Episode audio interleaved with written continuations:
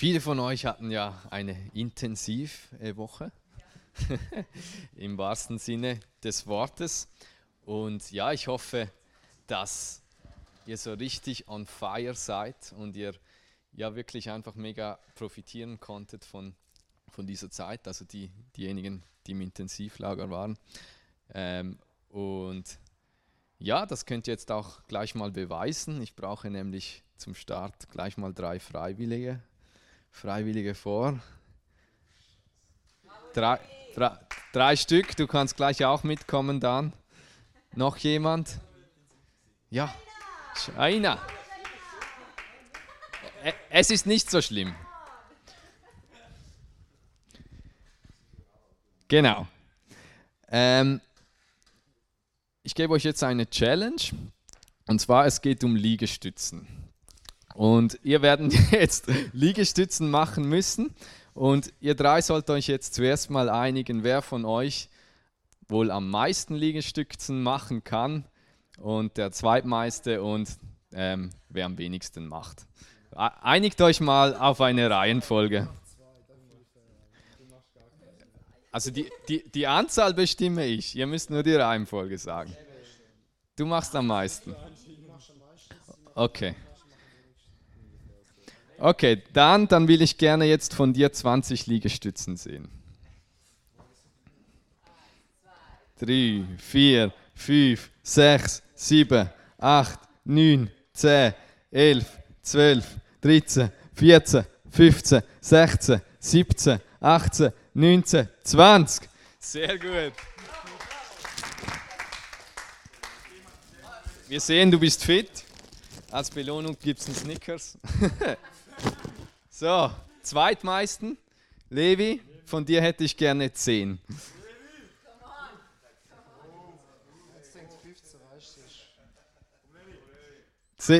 Zwei, drei, vier, fünf, sechs, sieben, acht, neun, zehn. Sehr gut, Levi. Auch du kriegst einen Snickers. Und von dir, Shaina, eine Liegestütze.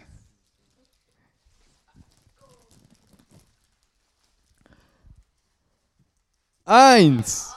Yes. Und auch du kriegst ein Snickers. Vielen Dank, ihr dürft gerne wieder an Platz gehen. Was ist euch aufgefallen? Waren meine Belohnungen fair? Jemand, in diesem Fall Dan, musste sehr viel mehr leisten, nämlich 20-fach so viel ähm, für das Snickers. Ähm, also ich hätte jetzt mal gesagt, die Belohnungen waren nicht fair oder zumindest waren sie nicht leistungsgerecht. Und Genau um das geht es heute auch. Äh, wir wollen heute nämlich mit unserer Predigtserie fortfahren. Die Predigtserie heißt Parables, indem wir äh, die Gleichnisse von Jesus anschauen oder zumindest einige davon. Und wir hatten ja schon zwei. Mögt ihr euch erinnern, welche zwei? Wer war da? Vom Fischnetz, genau, das war vom Matt das letzte Mal und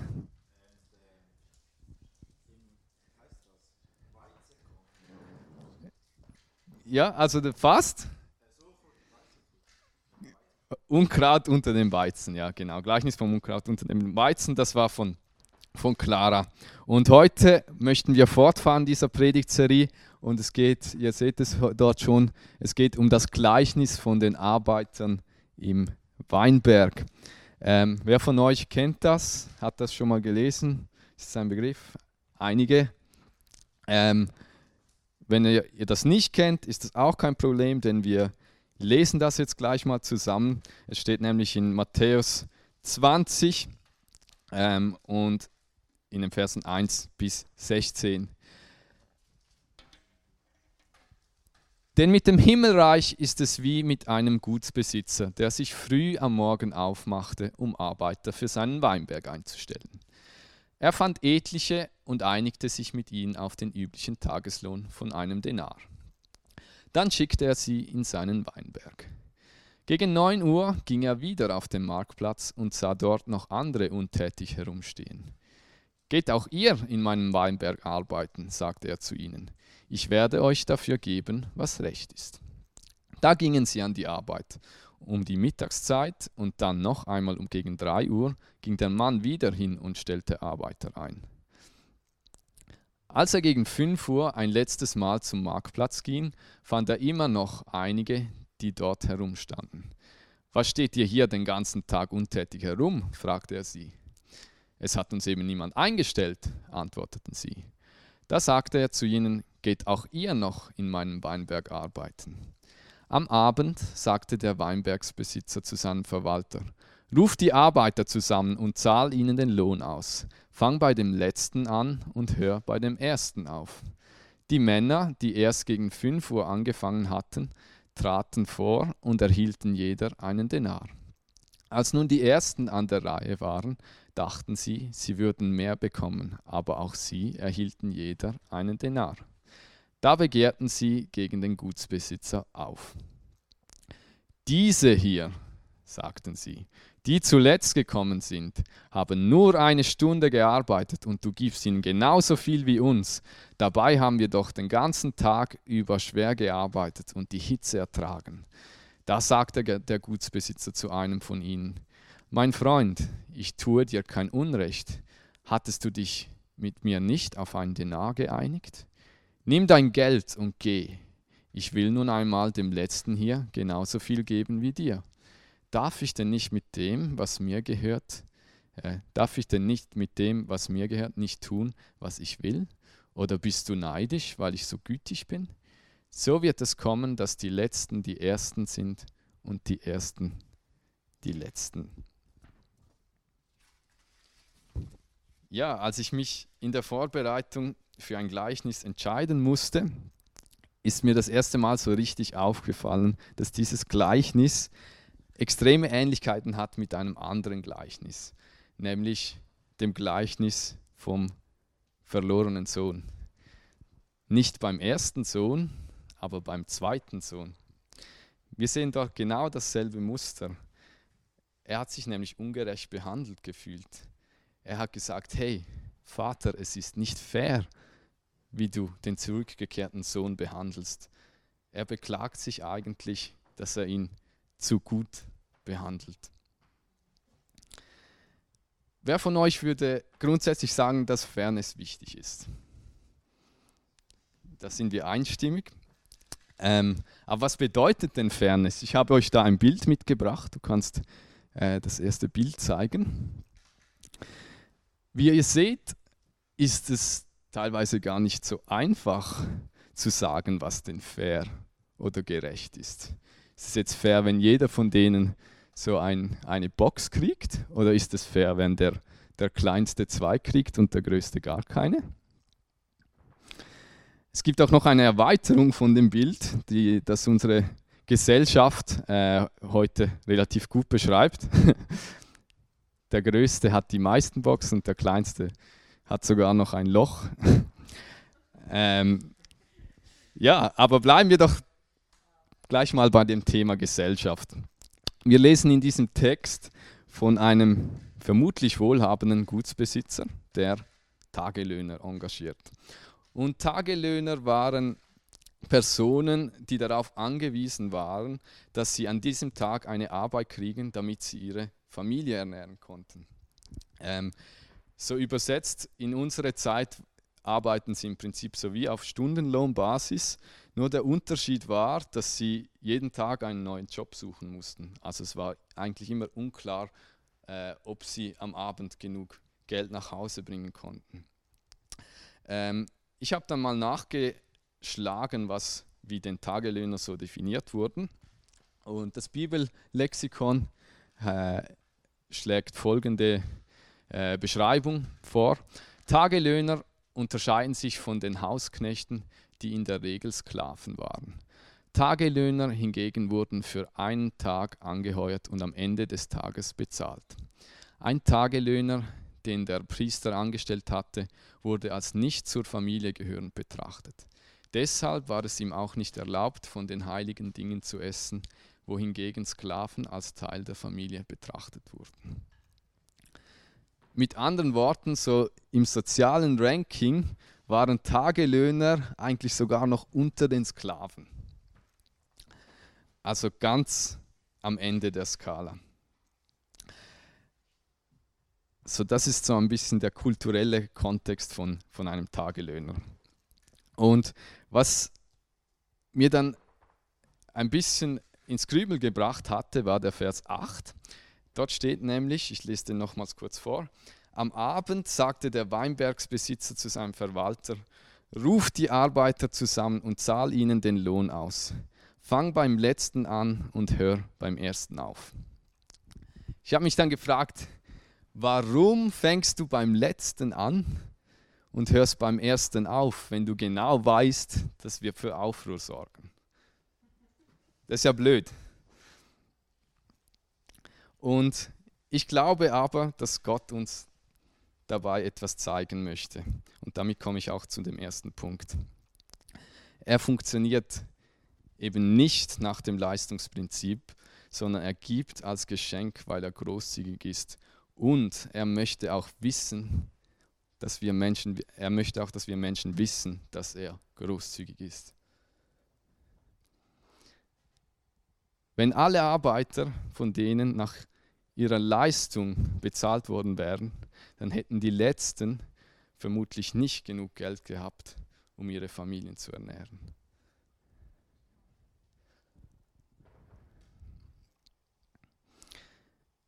In Römer 2, Vers 4 steht, oder betrachtest du seine große Güte, Nachsicht und Geduld als selbstverständlich? Begreifst du nicht, dass Gottes Güte dich zur Umkehr bringen will? Hey, es ist seine Güte, die uns zur Umkehr bringen will. Über Jahre hinweg hat sich so in der Gesellschaft und teilweise auch in der Kirche so ein bisschen das Bild etabliert von einem strafenden Gott, von einem Gott, der nur darauf wartet, bis du einen Fehler machst und dann kann er dir so richtig eine, eine reinhauen, weil dann hast du es ja verdient. Aber äh, und selbst wenn jemand mal daran glaubte, hey, dass Gott gütig ist, dann doch erst dann, weil er eigentlich ein guter Mensch ist und etwas und Gott ihm eigentlich gar nicht ähm, ja, böse sein kann. Aber die Bibel sagt uns etwas anderes. Sie sagt nämlich, dass seine Güte am Anfang steht. Es ist seine Güte, die uns zur Umkehr bringen möchte. Das ist der erste Punkt. Du darfst gerne eine Folie weitergehen. Und das ist ein Game Changer. Wenn ich meiner lieben Frau äh, äh, Blumen schenke, weil ich das Gefühl habe, dass sie angepisst ist auf mich, wofür es natürlich nie einen objektiven Grund gibt, möchte ich anmerken, äh, dann mache ich eigentlich eine gute Tat, grundsätzlich, aber ich mache es aus dem falschen Motiv. Aber wenn ich ihr einfach Blumen gebe, um mir eine Freude zu machen, aus Liebe und ohne Kalkül, also ohne Hintergedanken, dann ist das, dann kommt es von Herzen, dann ist es Liebe, dann ist es wahre Liebe. Und genauso ist Gottes Liebe zu uns. Aber gehen wir mal einen Schritt weiter. Betrachten wir mal die Reaktion der ersten Arbeiter. Hast du schon mal den, den Gedanken gehabt, du hast das nicht verdient? Ich weiß, wir sind ja alle Christen und wir haben solche Gedanken ja nicht, aber deshalb sagen wir jetzt mal rein hypothetisch, vielleicht warst du mal in der Schule und hattest vielleicht mal eine Gruppenarbeit. Als ich in der Schule war, da gab es so ein paar verschiedene Rollen in jeder Gruppenarbeit. Es gab der Streber, der hat im Prinzip das, der meiste Teil gemacht. Am liebsten wollte er die Arbeit ganz alleine schreiben, ohne jeglichen Kontakt zu den anderen. Dann gab es so die normalen, sage ich jetzt mal, die so jeder ein bisschen was gemacht hat, ihren Teil. Und dann gab es noch den Trittbrettfahrer. Kennt ihr den Trittbrettfahrer? Die gehören zwar zur Gruppe dazu, aber leisten absolut keinen oder zumindest keinen wertvollen Beitrag zum Resultat. Und am Ende des Tages bist du in der Schule, dann machst du dein Projekt, reichst es ein, du kriegst eine Gruppennote und du kriegst genau dieselbe Note, vielleicht warst du ja der Streber, und du kriegst genau dieselbe Note wie der Triebrettfahrer. Und du denkst dir, hey, der hat das nicht verdient, der hat nicht dieselbe Note verdient wie ich. Er hat ja nichts gemacht. Ich glaube, in so eine Situation kann sich jeder von uns reinversetzen.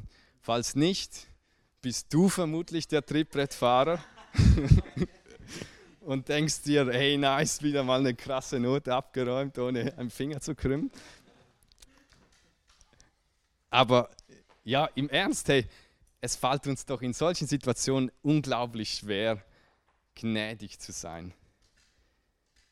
Dir geschieht, eigentlich geschieht dir in dem Moment kein Unrecht, weil du kriegst einfach die Note der Gruppe. Aber du magst es dem Trittbrettfahrer nicht gönnen, dass er dieselbe kriegt, weil er nichts dafür geleistet hat. Und da fühlt sich unser Ego, unser menschliches Ego direkt angegriffen.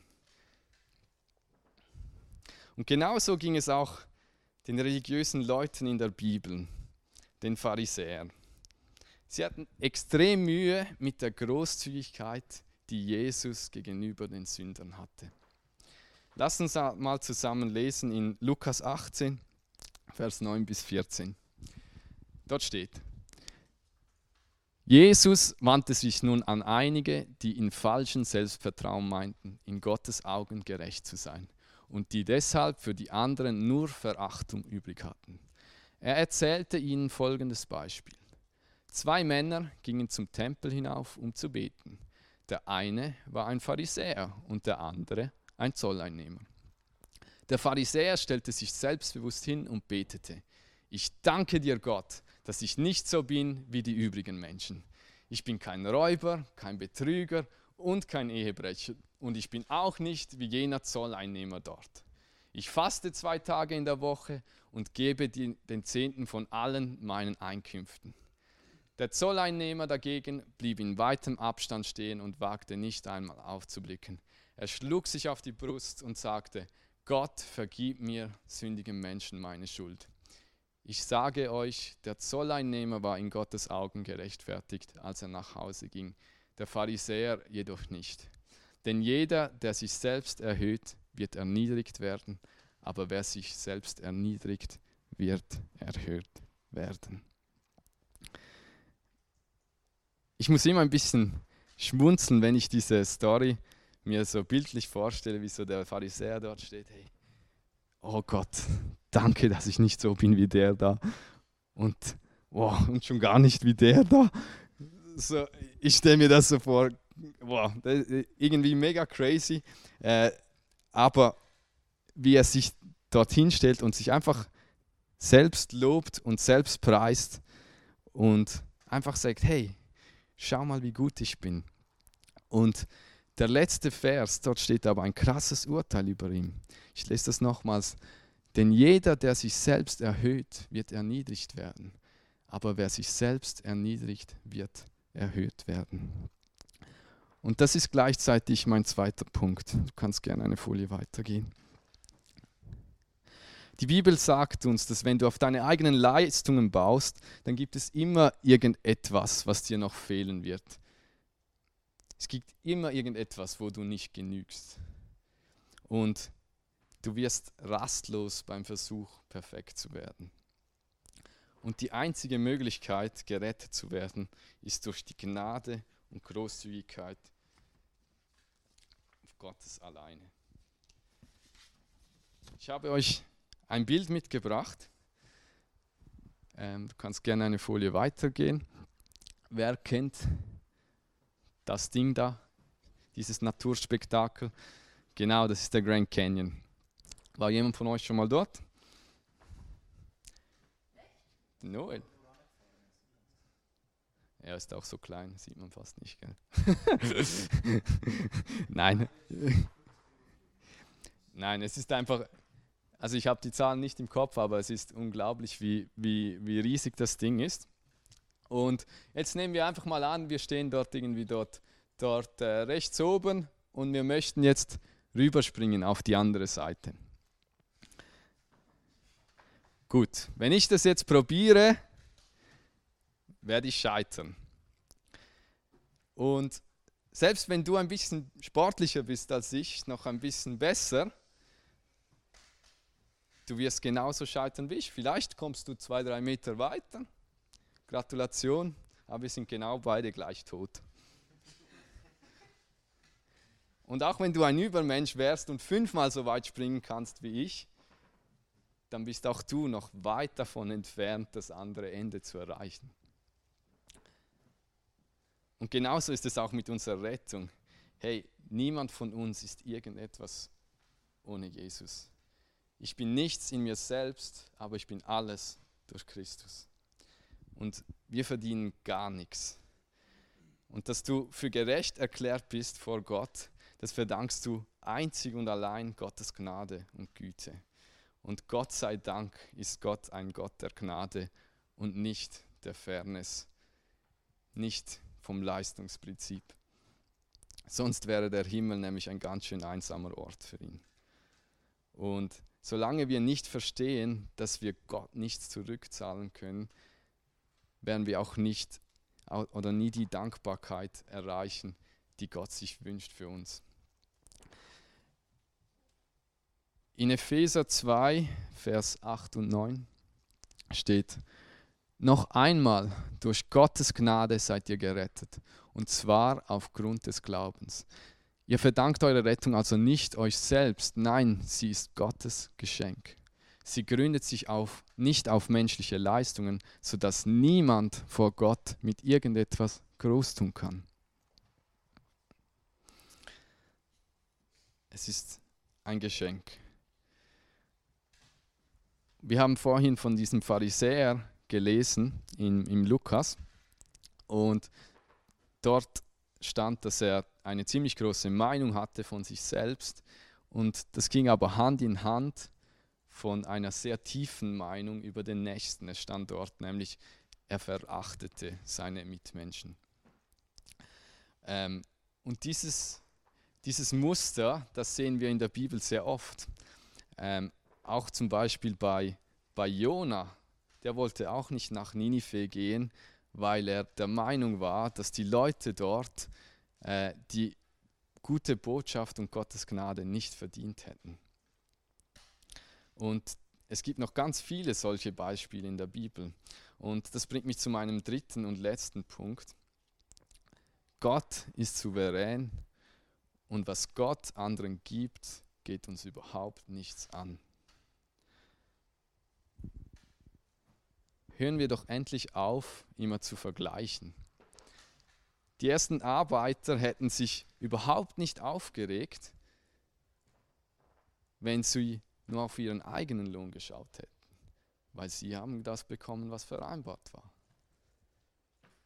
Das hat erst angefangen, als sie begonnen haben, ihren Lohn zu vergleichen mit denjenigen von den anderen.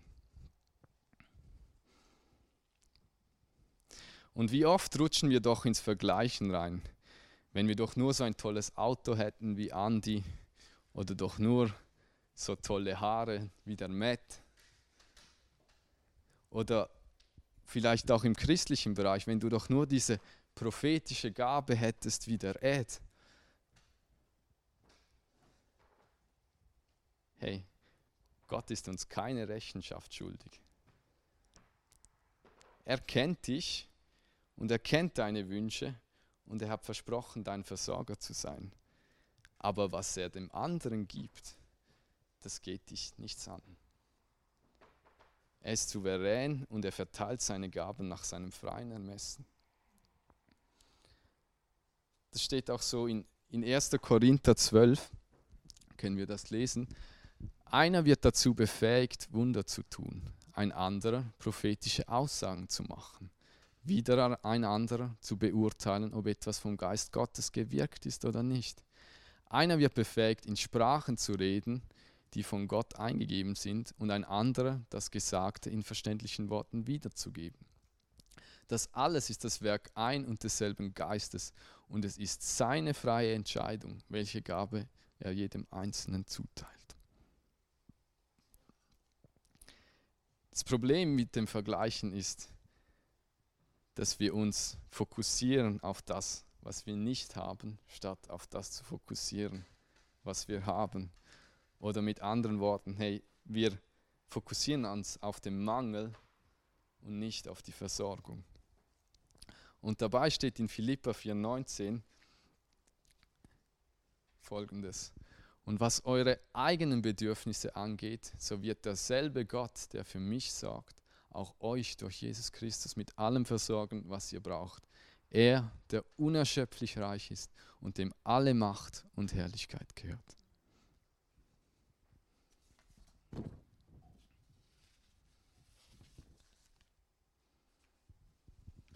Also lasst uns doch, wenn wir sowas lesen, lasst uns doch aufhören mit dem ständigen Vergleichen und stattdessen sagen, hey, Gott, was du tust, ist deine Entscheidung. Ich vertraue dir und ich vertraue, dass du mir das gibst, was du mir geben willst zur rechten Zeit, wie es in deinem Wort steht. Ich vertraue dir, dass du mein Versorger bist. Ich möchte nochmals zusammenfassen die drei Punkte mit den drei Bibeln, Schlüsselbibelstellen. Kannst genau. Erster Punkt. Gottes Güte möchte uns zur Umkehr bringen. Hey, seine Güte steht am Anfang. Und es ist so genial zu wissen, dass wir nichts leisten müssen für seine Güte, sondern es ist seine Güte, die uns zur Umkehr bringen will. Zweiter Punkt. Jeder, der sich selbst erhöht, wird erniedrigt werden. Wer aber sich selbst erniedrigt, wird erhöht werden. Hey, Demut ist so ein krasser Schlüssel.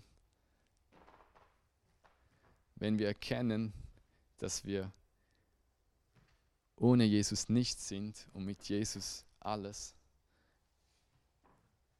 dann öffnet uns das so äh, einfach die, die, die inneren Augen, dass wir einfach ja, gar nicht anders können, als begeistert zu sein von, von Jesus. Und der dritte Punkt, Gott ist souverän. Was Gott anderen gibt, geht uns überhaupt nichts an. Hey, lass uns aufhören mit dem ständigen Vergleichen. Lass uns einfach auf die Versorgung Gottes vertrauen. Vertrau darauf, dass er dich genau kennt und er dich versorgen wird. Er hat es versprochen. Und freu dich mit, mit dem Nächsten, wenn er etwas Gutes kriegt. Hey, wenn jemand anders ein Wunder erlebt in seinem Leben und du vielleicht nicht, hey, freu dich trotzdem mit ihm, freu dich ganz besonders mit ihm, weil bei Jesus ist es so, das ist nicht limitiert. Wenn er es für ihn tun kann, kann er es für dich genau auch tun. Es ist nicht wie im, äh, im Autoverkauf, im Okkasion, wenn er verkauft ist, ist er verkauft. Nein, hey, es gibt immer noch mehr. Es ist unerschöpflich. Und das sind jetzt diese drei Punkte, die ich euch heute mitgeben möchte. Und das ist jetzt auch alles schön und gut, wenn wir das jetzt gemeinsam gelesen haben, aber das Wort muss in uns lebendig werden und es muss auch zu Taten führen, damit wir etwas bewirken können. Was würde passieren, wenn wir Christen uns wirklich mal so verhalten würden, wie dieser Grundbesitzer es tat? Überleg dir mal Situationen in deinem Leben, wo, wo du wie der erste Arbeiter denkst, wo du es nicht fair findest, dass die eine Person dies und das kriegt. Du hast recht, vermutlich ist es nicht fair in, Augen der, in den Augen der Gesellschaft. Aber was würde jetzt passieren, wenn wir in unserem Alltag nicht nach dem Leistungsprinzip, sondern nach dem Großzügigkeitsprinzip Gottes leben würden? Wenn du jemandem so radikal mit Großzügigkeit begegnest, statt ihn mit dem Leistungsprinzip, weil du Großzügigkeit in deinem Leben erfahren hast von Gott. Und ich glaube, das hätte einen riesigen Impact. Denn die Leute sind überfordert, wenn wir plötzlich nicht mehr so reagieren, wie die Gesellschaft uns eigentlich sagt, dass wir reagieren müssten. Wenn wir plötzlich mit Gnade und mit Liebe reagieren, wenn uns Unrecht getan wird. Nimm dir doch mal vor in der nächsten Woche, dass du mindestens in einer Situation bewusst mit Großzügigkeit und mit selbstloser Liebe reagierst, auch wenn oder ganz besonders dann, wenn es die Person in deinen Augen nicht verdient hat. Und ich glaube, wir werden überrascht sein, was passiert, weil das öffnet Herzen. Yes. Ich möchte noch beten zum Abschluss. Jesus, danke, dass du großzügig bist. Danke, dass du gütig bist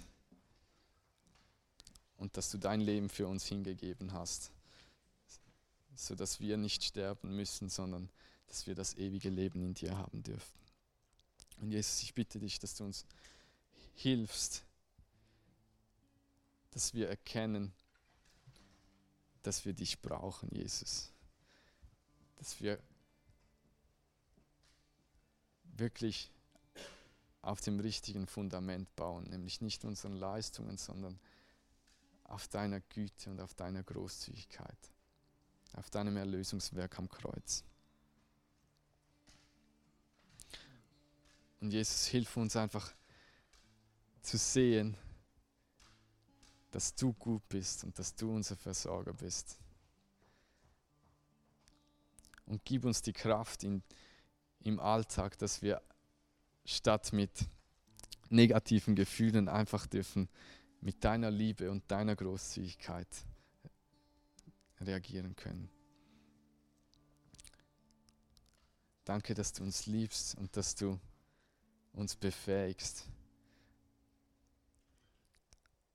deine Werke zu tun. Amen.